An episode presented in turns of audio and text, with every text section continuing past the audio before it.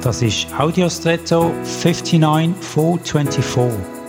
Hallo und schön hast du eingeschaltet.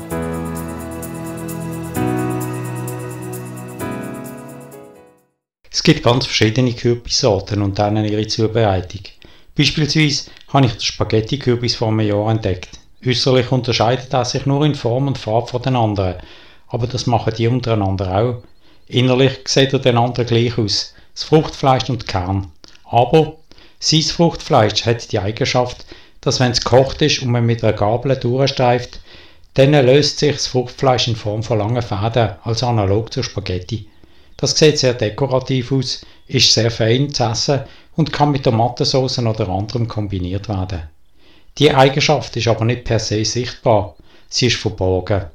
Und auch wir Menschen haben verborgene Seiten, die tief in uns drin sind und wo man nur findet, wenn man sie zulässt und sucht und passende Bedingungen schafft. Vielleicht kannst du gerade heute für Menschen um dich herum sonnige Idealbedingungen schaffen und Neues an ihnen entdecken. Und jetzt wünsche ich dir einen außergewöhnlichen Tag.